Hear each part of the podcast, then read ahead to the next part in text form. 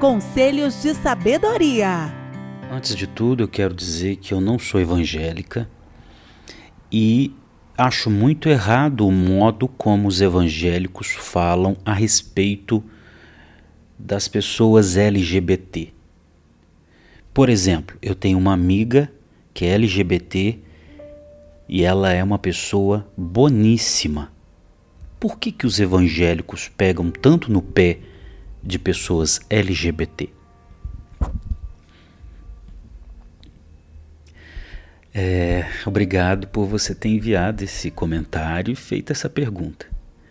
Vamos aí tentar responder do modo mais saudável possível. então, primeiro, não é verdade que os evangélicos não gostam de pessoas LGBT, hipótese alguma. Não. E a gente precisa te explicar você que me mandou esse comentário e fez essa pergunta, a gente precisa se explicar como que funciona uh, o nosso modo de viver.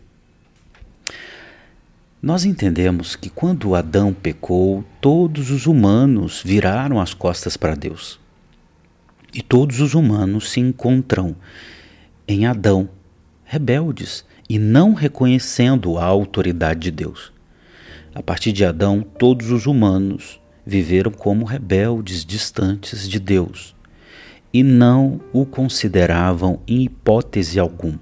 Mesmo ele sendo Criador bondoso e que trouxe vida aos humanos e trouxe à existência esse universo. Os humanos, Deus fez com que existisse, foi Ele, mas os humanos decidiram se rebelar contra Deus e não reconhecer a autoridade de Deus.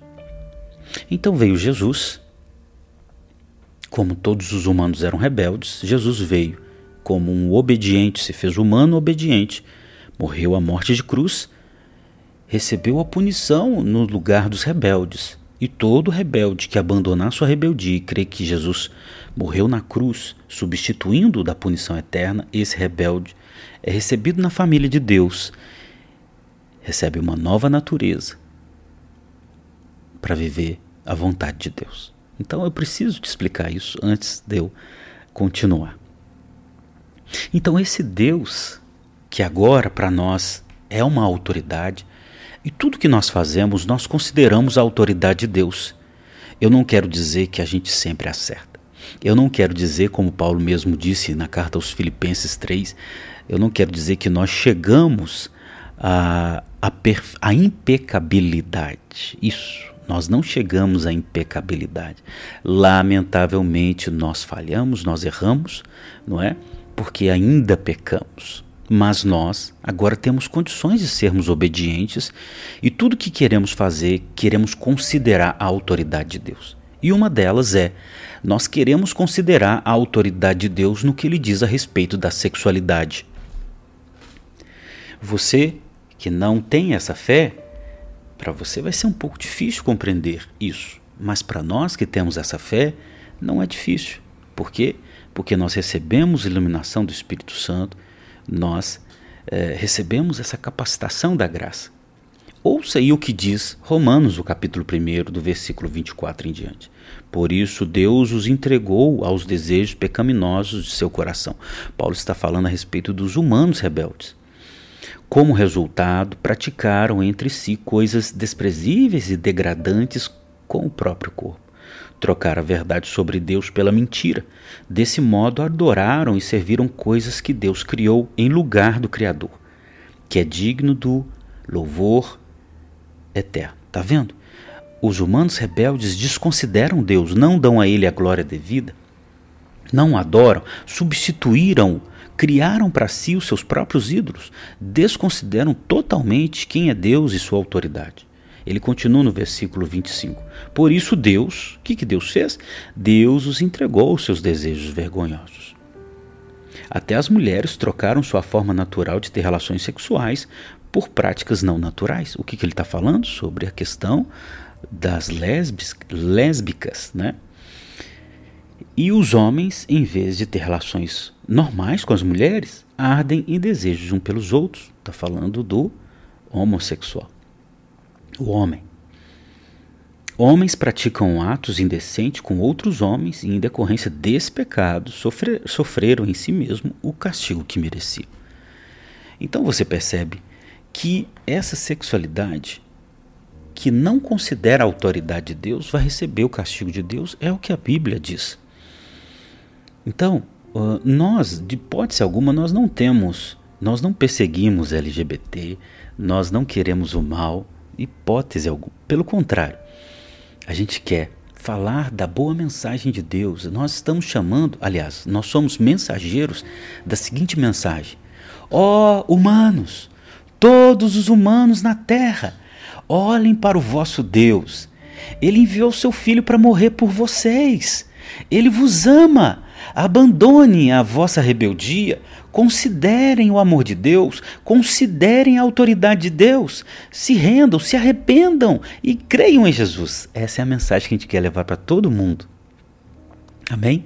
Essa é a mensagem que a gente quer levar para todo mundo. Considerem a autoridade de Deus. E o que, que acontece? Quando uma pessoa se rende a isso, ele considera a autoridade de Deus na hora de comer, ele considera a autoridade de Deus na hora de trabalhar, na hora de casar. Ele considera a autoridade de Deus na hora de ter sua prática sexual, de exercer, não é, a sua sexualidade. Ele vai perguntar: Senhor Deus, antes eu estava com as minhas costas viradas para o Senhor e eu era um rebelde. Eu criei até ídolos para mim, porque eu não considerava o Senhor, mas agora eu ouvi o chamado, o apelo do Evangelho de me arrepender, abandonar o meu pecado de rebeldia e considerar o Senhor como Senhor da minha vida. Então, é a partir de então que essa pessoa considera a autoridade de Deus. Amém? E Deus deixa muito claro que a prática sexual deve ser feita entre o homem e uma mulher e precisa estar sob a aliança do casamento. Tá vendo? É isso. Não existe nenhuma perseguição, não existe isso. Existe simplesmente nós falamos aquilo que Deus quer para os homens, não é? é Deus é o Criador e Ele sabe como fazer. Então, resumindo, primeiro, nós não perseguimos LGBT. Segundo, nós respeitamos e amamos as pessoas. Terceiro, mas nós consideramos a autoridade de Deus em tudo. Em tudo e em tudo.